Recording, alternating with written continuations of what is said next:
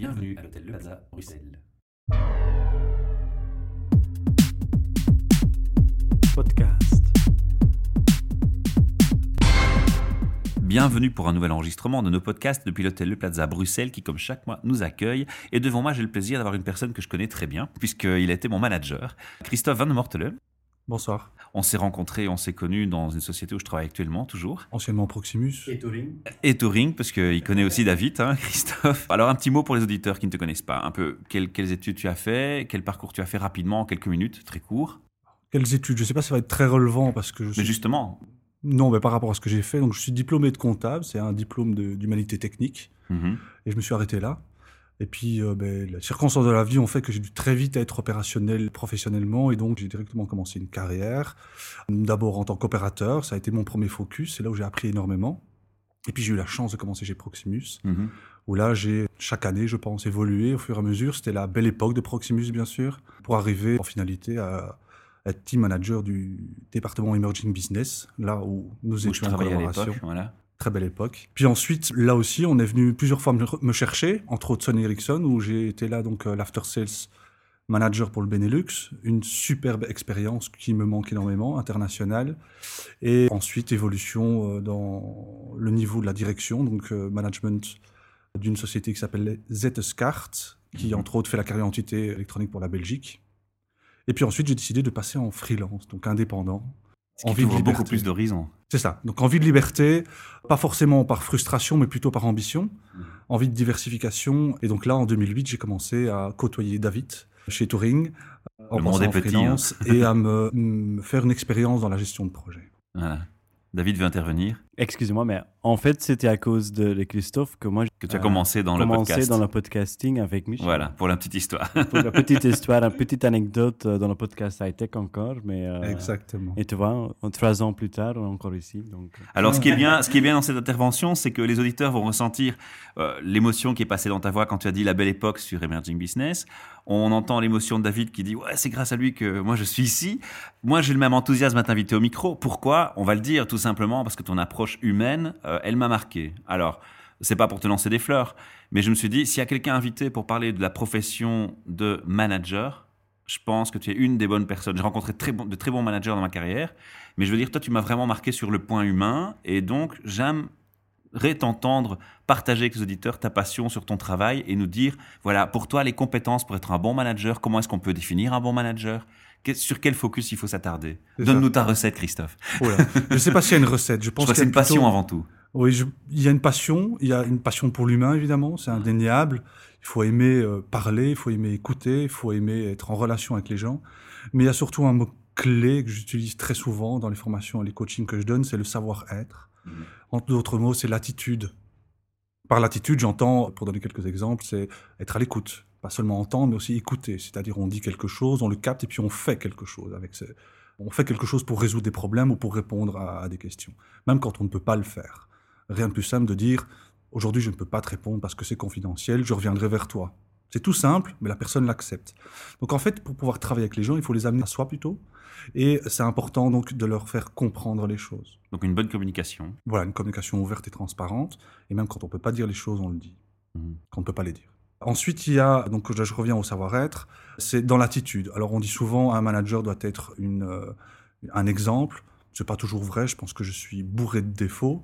Mais je pense que professionnellement, j'essaye toujours de montrer le, la meilleure chose à faire. Même si c'est pas idéal, même si c'est pas hyper professionnel, c'est toujours dans un sens d'amélioration au positif. Et puis l'erreur est humaine, on peut se tromper dans la vie, il faut Exactement. l'accepter. Voilà, il faut aussi être très ouvert à la critique parce que même si on est manager, donc responsable ou personne à responsabilité, on n'est pas infaillible et on apprend de tout le monde. Et c'est d'ailleurs quasi les mots que j'utilise lorsque je m'introduis dans, dans, dans les différentes fonctions que j'ai pu occuper, c'est dire voilà, moi je suis quelqu'un d'ouvert, je suis ouvert à la critique, donc si je vais faire des choses qui ne vont pas dans le bon sens, il faut me le dire. Je veux aussi évoluer avec les gens.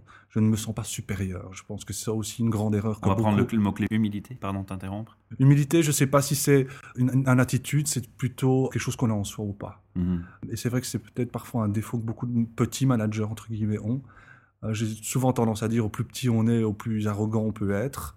Pour avoir fréquenté les deux niveaux, très haut à très bas, je pense que responsabilité ne rime pas avec maître, ne rime pas avec obligation et droit, mais rime justement avec faire en sorte que les choses se passent et que l'objectif soit atteint ensemble.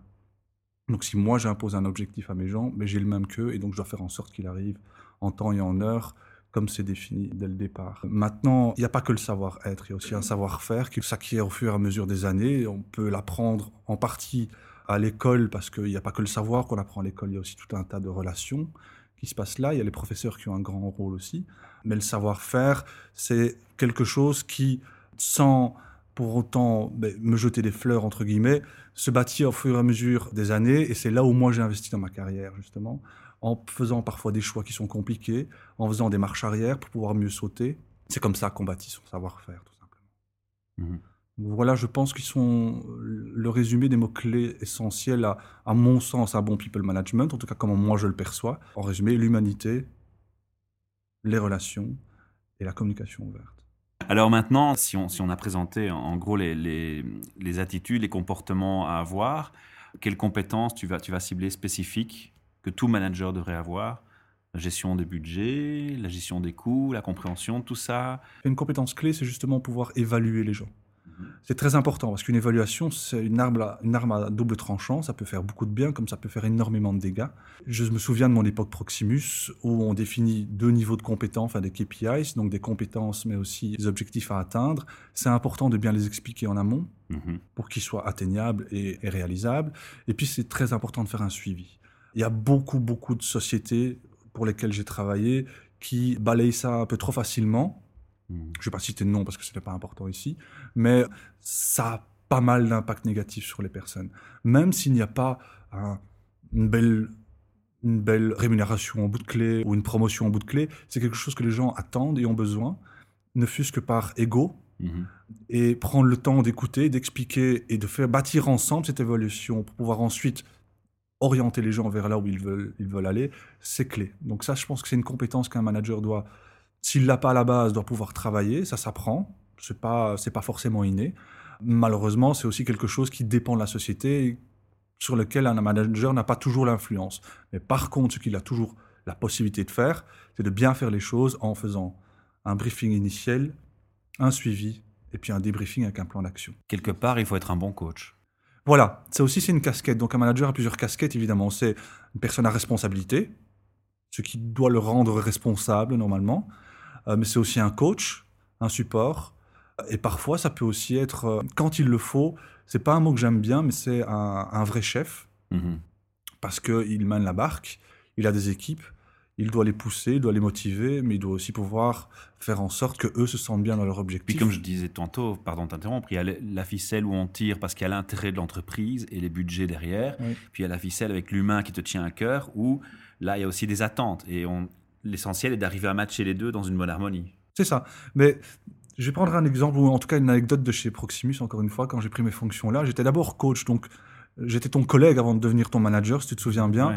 Donc c'était une situation assez complexe à la base, parce que je ne suis pas perçu comme un manager euh, directement. Et puis donc un de nos collègues avait un problème avec un, un certain point, une décision sur un choix d'interface. Mhm. Et j'ai commencé une réunion qui commençait, à, qui commençait très tôt le matin par dire, voilà, on est tous là payés pour travailler, il faut en avoir conscience. Il y a des décisions qui sont prises sur lesquelles on n'a pas d'influence. Par contre, on a le droit, voire l'obligation d'émettre son avis, c'est Mhm. quelque chose qu'il faut faire, mais on a aussi le droit et surtout l'obligation d'accepter les choses une fois qu'elles sont décidées, parce qu'il y a des personnes qui sont là payées pour prendre ces décisions. Et en fin de compte, ben, on est tous dans le même bateau, donc on doit suivre. Il faut aussi euh, avoir confiance en son management. Quelle est la partie la plus difficile du métier d'un manager? La plus gênante? La plus gênante, à l'époque, quand j'ai commencé en tant que manager, c'était de pas de franchir certaines limites. Comme j'ai justement une approche très, très humaine, c'était parfois compliqué de ne pas passer dans l'amitié ou trop dans l'amitié ou de devenir trop proche des gens. Je m'en suis parfois mordu les doigts, mais j'ai appris de ça aussi. Ce qui ne veut pas dire que je ne suis plus amical avec les gens que je gère, ce qui veut dire que je vais mettre certaines distances ou en tout cas que je ne vais pas rentrer dans certains domaines. Mhm. Après, il m'est arrivé d'écouter des pleurs parce que euh, le mari avait quitté la femme ou parce que l'enfant est malade. C'est des choses qu'on doit pouvoir aussi assumer. Une autre chose qui est compliquée, c'est à partir du moment où on n'est pas d'accord avec son propre management et qu'on doit faire passer les idées, c'est des choses qu'on doit, on doit pouvoir aussi vivre avec ça. Alors, La souplesse d'esprit et de Voilà. négociation entre les deux. C'est ça, parce que bon, il faut bien avoir conscience que nous, on peut peut-être être ouvert à la discussion et, et se sentir le droit et l'obligation d'émettre son avis. À partir du moment où on n'est pas écouté, Là, il y a des décisions à prendre. Soit on peut vivre avec, soit on peut pas. Et la résultante, c'est je reste ou je pars. Ouais, je l'ai fait plusieurs fois dans ma carrière aussi. Ouais. Alors là, on parle de toi. Mais si demain, en tant que manager, la société te dit voilà, tu as une équipe de 20 et il faut en, en avoir 10 de moins. Est-ce que c'est aussi une tâche qui est, qui est- qui est difficile pour quelqu'un qui a le côté humain comme le tien en avant? Oui et non. Comme je disais, on est quand même payé pour faire évoluer la société, tous ensemble. Alors évidemment, c'est toujours compliqué de se séparer de personnes. Le tout, c'est de faire les bons choix et de faire le choix avec les personnes et de les accompagner. C'est un peu se, prendre pour le bureau de chômage. Hein. C'est pas parce qu'on on est sans emploi qu'on n'est pas suivi. Et donc, c'est pas parce qu'on doit couper dans les effectifs qu'on ne peut pas réorienter les gens. Et c'est ça la clé, en fait, dans ce genre de situation. C'est de ne pas juste faire un choix bête et simple, mais c'est de aussi faire le bon choix ensemble sur des, de nouveaux KPIs donc, euh, qui sont clairs et mesurables, donc indiscutables, et puis de ne pas laisser tomber les gens. Donner des bons conseils. Et puis on peut dire aussi quand même à quelqu'un qui serait dans la situation de se faire licencier parce que restructuration ou autre motif, quelque part, souvent, c'est souvent, tr- très souvent comme ça, c'est une des meilleures chances possibles qui se présente à vous pour rebondir et prendre un nouveau challenge à bras le corps. Exactement. Ouais. J'ai un autre ancien collègue à nous qui m'a un jour sorti la phrase suivante, c'est l'inconnu fait peur. Évidemment, ça fait peur à tout le monde. Mais j'ai changé de, tra- de, de boulot pas mal de fois dans ma vie. C'est chaque fois un inconnu. J'y étais très souvent au culot en me disant j'y vais parce que je le sens, mais est-ce que j'en ai vraiment les compétences? Donc parfois, j'étais même pas certain d'en avoir les compétences et je n'ai jamais eu qu'un échec. Donc je touche du bois. hein, euh, Mhm. je me sens pas un super héros non plus, mais c'est parce que tout simplement la motivation y était. Il y a aussi le fait qu'on vienne des télécoms et donc qu'on apprenne très vite, qu'on puisse assimiler très vite les choses, mais surtout ne pas avoir peur des choses. Ça permet de se faire sauter pas mal de barrières. Ça permet aussi de donner une image de sûreté qu'on n'a pas toujours. Et puis ensuite, ça permet aussi de découvrir de nouvelles choses qui sont pas forcément noires et au contraire, qui sont très souvent bien plus belles que ce qu'on a pu connaître. Voilà. Attends, parfois aussi, c'est des échecs. Ça a aussi été le cas pour moi à certains moments. Mais il faut pas avoir de regrets. Il faut juste se dire que c'est une étape et puis qu'après, on va, on va tout faire pour modifier ce trajet-là, pour reprendre la bonne route. Alors un rôle qu'on n'a pas abordé encore dans le, dans le rôle de manager, c'est quand le manager est amené à recruter dans son équipe et qu'il collabore avec un HR. Ouais. Et donc, est-ce qu'il y a une approche managériale idéale pour toi quand tu dois recruter des candidats? Est-ce que, pour prendre un exemple, est-ce que le diplôme est une priorité pour toi? Ou est-ce qu'elle n'en est pas une? Tu as déjà un peu répondu à la question. Bah, mais voilà, c'est un sujet qu'on a abordé notamment dans des soirées HR Meetup. Diplôme, non diplôme, c'était euh, c'était un grand débat. Je ne vais pas répondre ici sur le- la conclusion qu'on avait ce soir-là. Je te laisse mentionner ton idée. Voilà, je vais partir de ma propre expérience. Donc moi, je n'ai pas un diplôme, euh, un master en X ou Y. Ça change ton, ta vision, Ça forcément. change complètement ma vision, évidemment, ce qui veut dire aussi que moi, en tant que, que manager qui engage, je vais plutôt avoir cette flexibilité de laisser la chance à tout un chacun de me prouver qu'il a les compétences, mais aussi qu'il a la motivation et l'ambition de. Après, moi, j'ai toujours peur avec euh, ce qu'on appelle des interviews, parce que c'est une photo du moment, ça peut être très bien préparé, on peut être très vite déçu. Je fonctionne beaucoup au feeling et je me suis rarement trompé. On apprend des choses quand on est en contact avec le HR qu'on ne connaissait Oui. pas euh, et qui, qui t'interpelle au premier abord. Ah oui, tout à fait, bah, bah, parce que c'est leur, métier, parce que ce sont des experts et qu'ils le font très bien, et surtout qu'ils vont pas forcément penser aux questions, ou en tout cas ils vont penser à d'autres questions qu'un manager peut avoir. Nous, on Voilà. va être plus opérationnel, là où peut-être le HR va être beaucoup plus sur le long terme, est-ce que c'est une personne qui va rester, est-ce qu'elle est vraiment motivée Mhm. euh, par rapport à l'image de la société, etc. Là où moi, en tant que manager, je vais plus me dire, tiens, est-ce qu'il va correspondre à cette voilà, fonction-là, point barre, voilà. Mhm. Qu'est-ce que tu attends des personnes HR justement qui t'accompagnent dans, dans une interview en tant que manager? Mais j'attends un autre point de vue, ce qui est capital, parce que euh, prendre des décisions quant à l'avenir d'une personne, c'est bien de le partager, en tout cas c'est une grosse responsabilité, mais c'est surtout quelque chose qui nécessite d'avoir différents points de vue. Ça, c'est un premier aspect. Un deuxième aspect, c'est ben, si on engage et qu'on est en manque, on, est en sous-staffing, ça veut dire qu'on a peu de temps, ça veut dire qu'on attend aussi du service HR un bon filtrage, histoire de ne pas passer sa vie en interview euh, ou avec des candidats qui, pour cette fonction-là, en tout cas, ne conviennent pas. Donc ça, ce sont les deux aspects sur lesquels je, je me repose vraiment pleinement sur, euh, sur, sur le service HR. Est-ce que tu as le sentiment que de plus en plus le HR vient vers le manager pour lui déléguer des tâches? Peu importe où tu travailles, hein, je parle en général. C'est quelque chose qui, qui devient fréquent? Non, parce que je pense que c'est plutôt quelque chose qui a attrait à la personne Mhm. et pas au département ou à la fonction. Il y a des HR managers ou des recruteurs qui vont vouloir aller vraiment jusqu'au bout. Il y en a d'autres qui vont juste s'amuser à, entre guillemets, à filtrer des CV et puis à envoyer des gens qu'ils pensent sur base de deux, trois lettres et d'une photo être le bon profil vers euh, le, le hiring manager.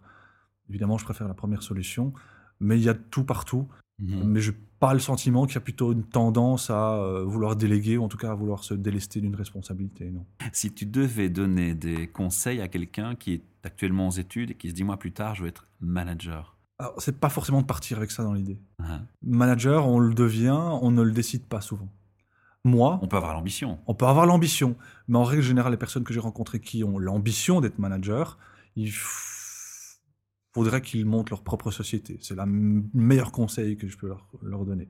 Par contre, s'ils ont à terme l'envie d'eux, c'est autre chose que l'ambition, là, ils vont devoir faire pas mal de sacrifices, évidemment, mais aussi, ils- ça va venir à eux. Ça vient ou ça vient pas. Moi, c'est mon mentor qui m'a découvert, Anneke, que tu connais aussi. Et sans elle, jamais je n'avais même pensé un jour passer au niveau manager. Jamais. Je ne voulais même pas. J'étais contre l'idée. C'est elle qui m'a découvert, elle a cru en moi, et puis je me suis révélé. Donc je- moi, je pense, c'est mon avis personnel évidemment, qu'on ne naît pas manager, on peut le devenir, mais quelque part, on a quelque chose en soi qui évite d'appliquer bêtement et simplement une théorie qui se voit comme le nez au milieu de la figure et qui ne marche jamais. Mhm. Voilà. Et d'ailleurs, c'est ce que tu as choisi de faire, puisque maintenant tu es indépendant et tu coaches. Voilà, donc je suis indépendant, consultant en gestion de projet et programme management, mais je donne aussi des formations et du coaching. Et pour ce faire, j'ai monté mon centre de formation et de On coaching. peut mentionner l'URL et, et le nom de la société? C'est dans trois mois que je déménage dans mon centre. Donc on peut, on peut mentionner sur ma page euh, LinkedIn sinon. Mhm. Là, il y a tous les Il y renseignements. aurait les références qui seront indiquées. Voilà, il y a aussi une company page LinkedIn que j'ai créée. Donc on a une avant-première, Ouais, Cocorico. voilà. Et puis je suis en train de refaire mon site internet aussi. Mhm. Mais là, ce sera vraiment un centre, euh, non pas seulement de formation et de coaching, mais aussi d'assessment, puisque c'est une tendance que j'ai aussi envie de pousser. C'est faire euh, de l'assessment, mais un peu particulier. Et ça, peut-être que j'aurai le plaisir de revenir pour De en revenir au micro, bien sûr, tu, tu seras bienvenu. Encore un point, rapidement, une journée d'un manager, ça ressemble à quoi? C'est 8 heures par jour? Non, c'est se lever à 6 heures du matin et rentrer un peu plus tard, c'est-à-dire quelques heures plus tard, en général 10 à 12 heures plus tard. Mais bon, là, je parle de mon expérience en tant qu'indépendant. C'est peut-être différent pour une personne qui est employée dans une Tu as société. fait les deux. J'ai fait les deux. C'est vrai que ça n'a pas beaucoup changé. C'était que là, je travaille encore un peu plus, mais à la maison. C'est commencer par voir, parce que ça aussi, c'est des choses que j'ai apprises. Il y a peut-être une autre clé que je peux donner, c'est la réactivité. Donc, mon inbox est vide tous les soirs. Alors, c'est, on se dit, ah, oulala, comment on fait avec les centaines de mails qu'on reçoit? On filtre, on trie sur le volet. Ce qu'on peut répondre, on répond sur le champ et on n'attend pas. Enfin, l'exemple qu'on m'avait donné chez Proximus en formation, c'est on prend pas son courrier dans sa boîte aux lettres et puis on le remet en disant je vais le reprendre dans 15 jours. Non, on le prend, on le trie, on le jette ou on paye ses factures. Donc ça, c'est la deuxième étape. Puis euh, préparer ses réunions, capitales, ou sinon ça reste souvent euh, des réunions qui servent à rien. Et puis ensuite, ben, avoir une belle to-do list et la parcourir et se motiver en barrant ligne par ligne et euh, tout en restant disponible. Donc tout peut arriver. Merci. Pas faire de plan. Merci Christophe. Je crois que on donne ici pas mal d'éléments clés pour celui qui veut vraiment avoir une réflexion sur son propre métier ou le métier à devenir. Merci pour ta patience et ton temps. À très bientôt. Tu es le bienvenu quand tu le souhaites. Merci de m'accueillir. Au revoir. Podcast.